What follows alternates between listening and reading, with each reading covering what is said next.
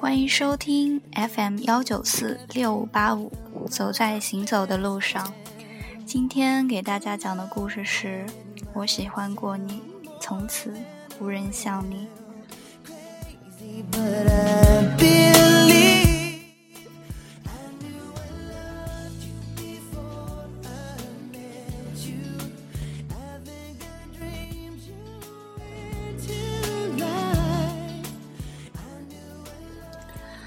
知是谁说过，凶手和猎人都喜欢事后重返现场。果真不假，他来了，何子清。那天我被闺蜜拉去陪她去西单 shopping，她刚分手几天。据她所说，是她主动提的，分手原因不详。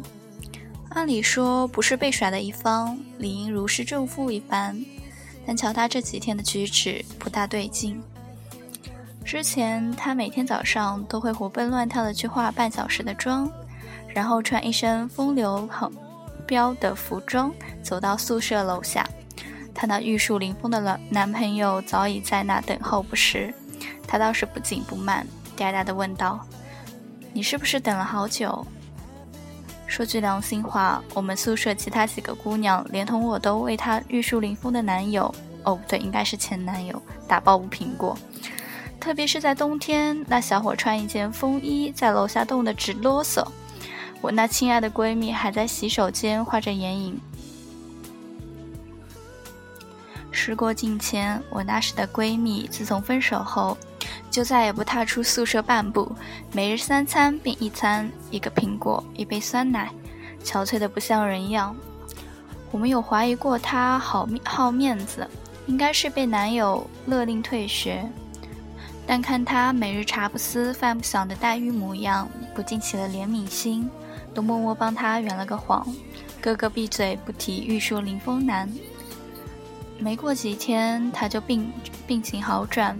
那天他又在洗手间捣鼓了半晌，终于容光焕发的站在我面前，像问候男朋友一样对我说：“小菲菲，陪我去逛街好不好？”我不要整天待在屋子里了，我要重见天日，杀对方个片甲不留。我一时心软，答应了下来。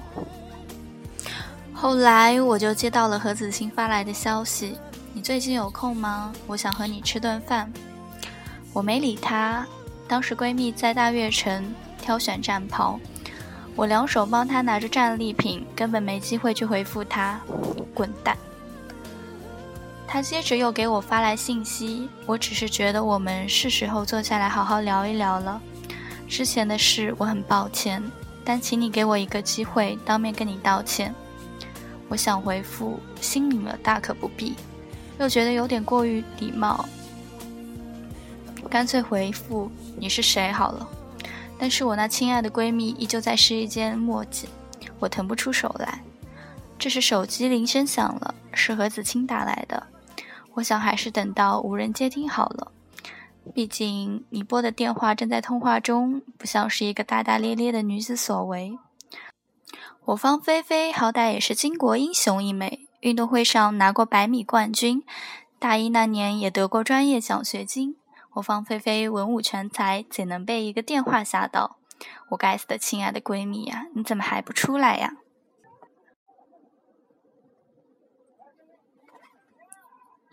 手机铃声消停几秒后，再次响了起来。我管不了那么多了，我我把闺蜜的大包小包放在墙角，准备去接电话。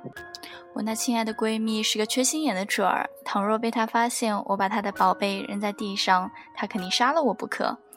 我想我应该快点结束这电话。我向右滑动了接通选项，那个久违的声音再次出现在我耳畔：“方菲菲，你在忙吗？”呃，没有，我在陪闺蜜逛街呢。刚才没看手机，有事吗？呃，没什么事，我想约你吃顿饭。我这闺蜜最近失恋了，我得陪她，恐怕没时间。你是有什么事吗？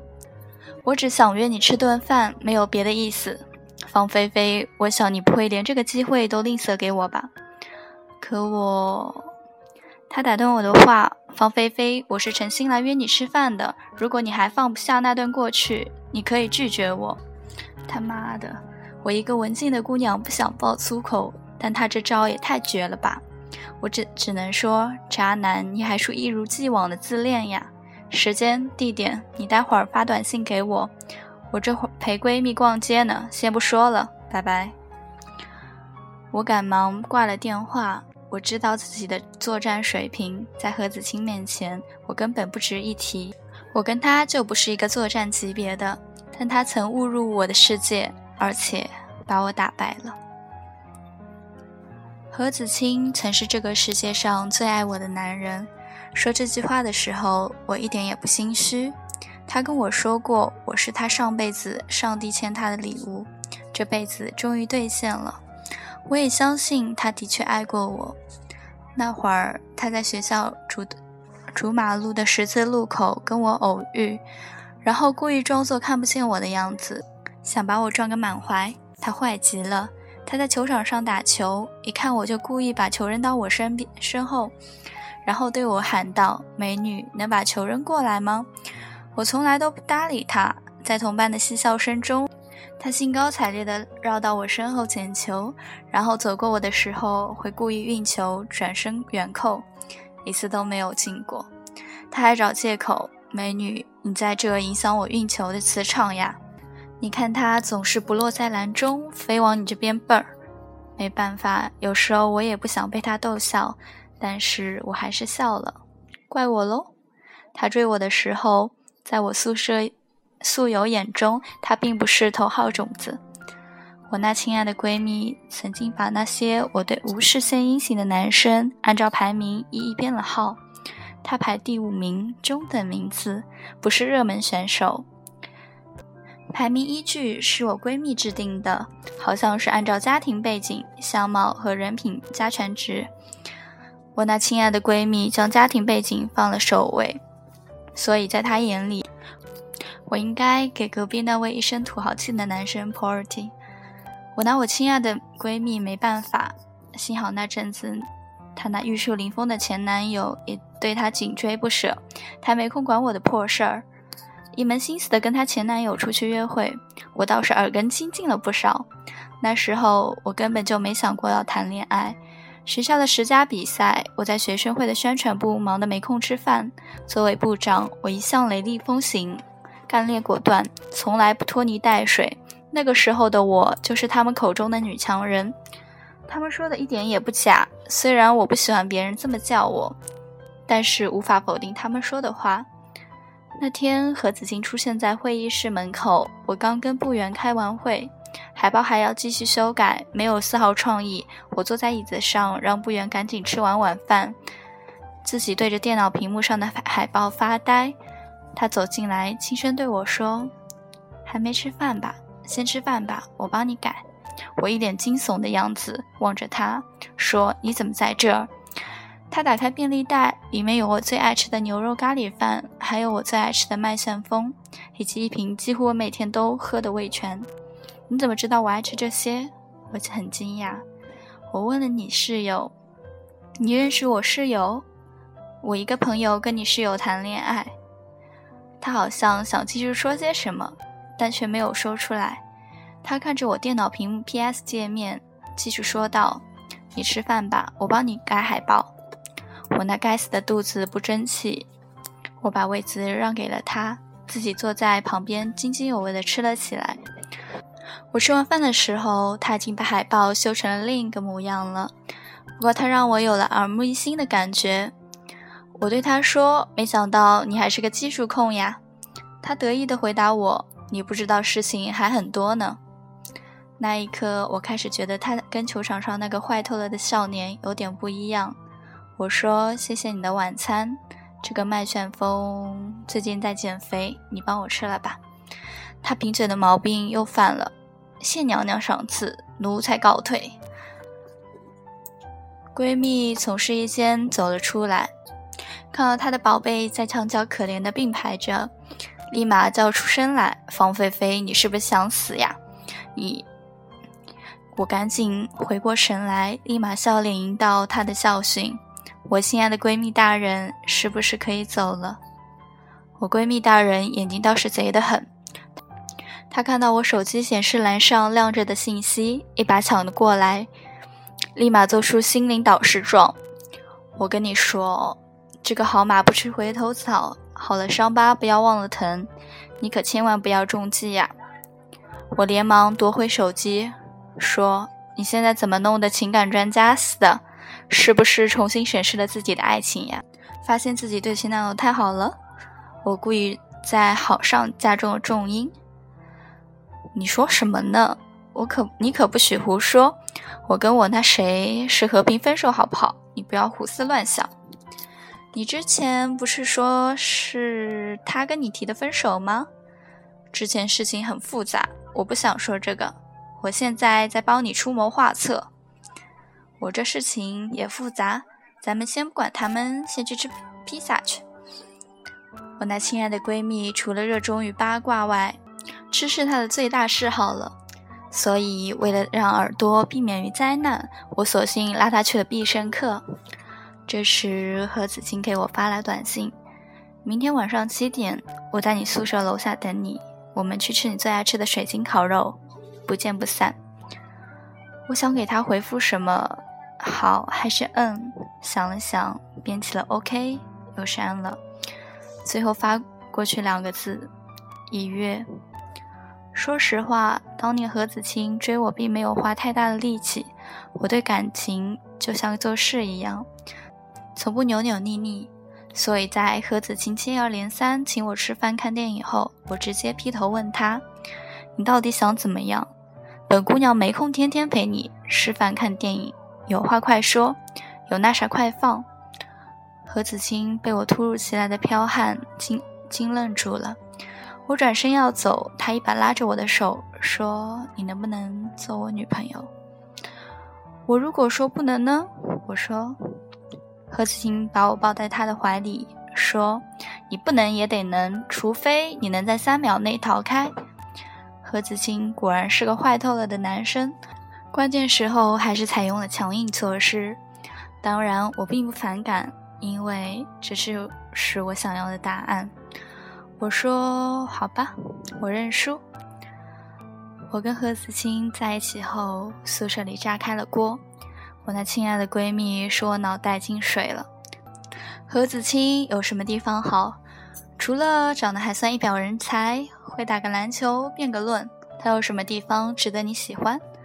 我反问他：“你说的那些除了，我都很喜欢，其他待发掘。”闺蜜被我气得半死，彼时的她已经把那玉树临风的男朋友驯服得服服帖帖，玉服。玉树临风男是何子清的一个朋友。后来我听何子清说，玉树临风男多金，颜值又高，人品又好，是不可多得的好男生。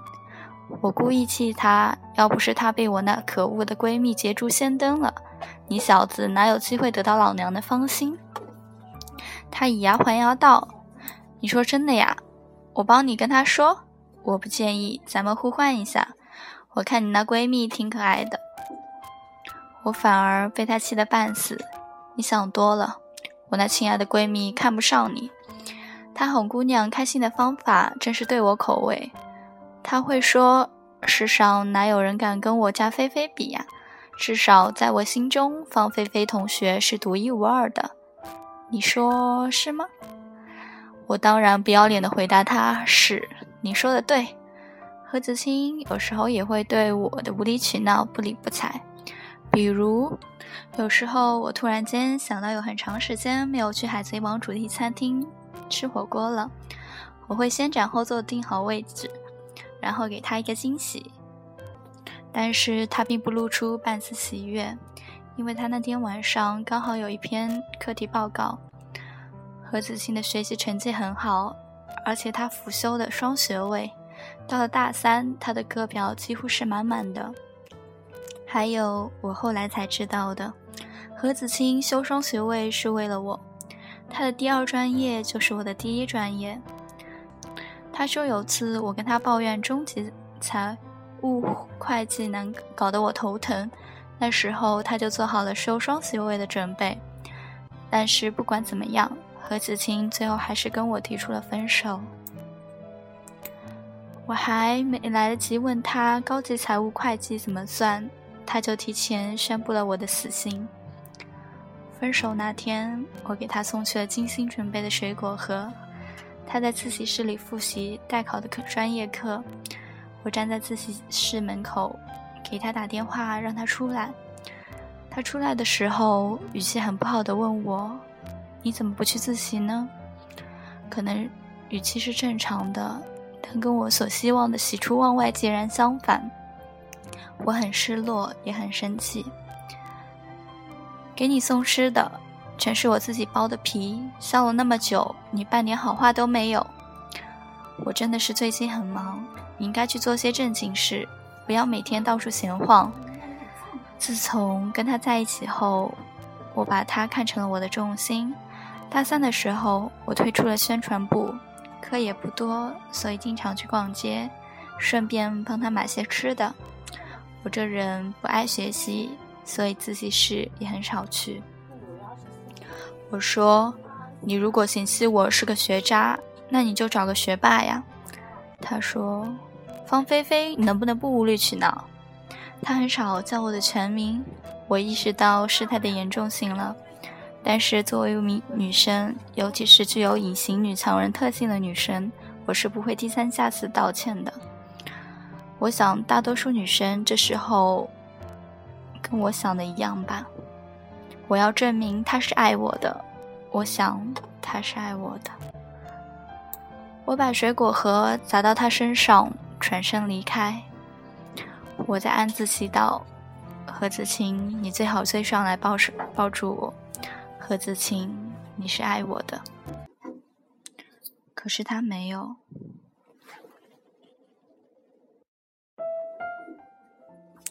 我听到他愤怒地将水果盒扔进垃圾箱，然后走进了教室。我无法再回头找他道歉，尊严不允许，眼泪不允许，甚至我在想，我哪里做错了？凭什么要我跟他道歉呀？那时的我不知道，有些事在不恰当的时间发生就是错误，而且它可能具有毁灭性的威力。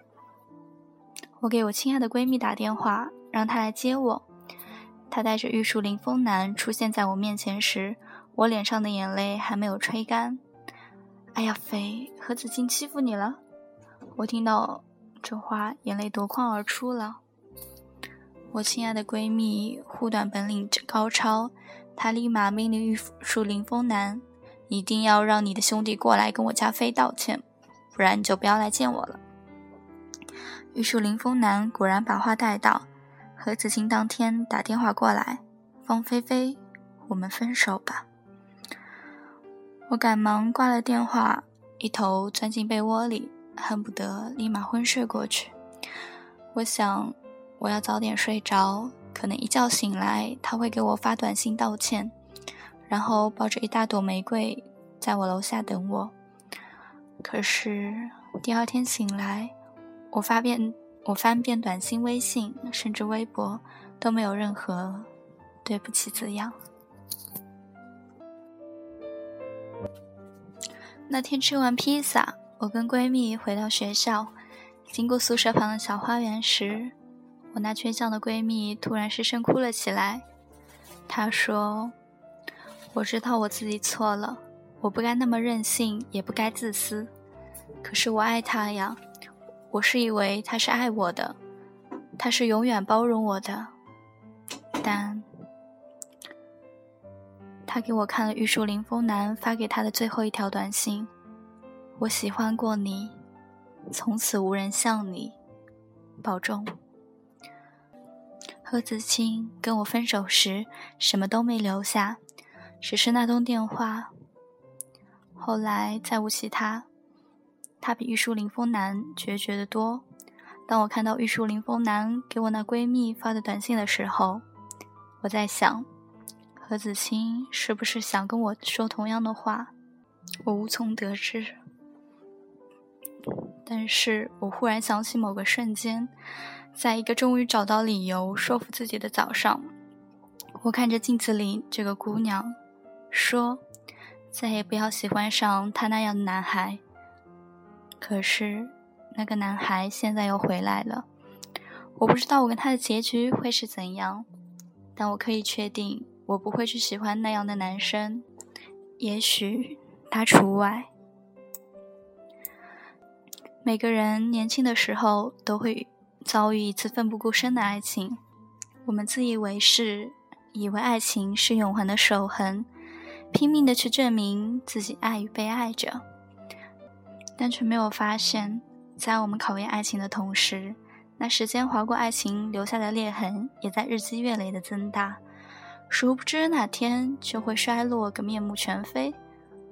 后来，在那段人事已非的碎片里，只留下两个曾经相爱的身影。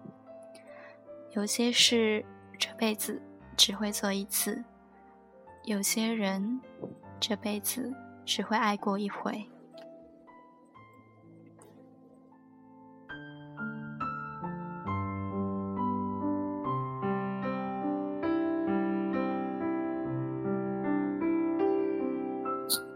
好了，今天的故事结束了，晚安。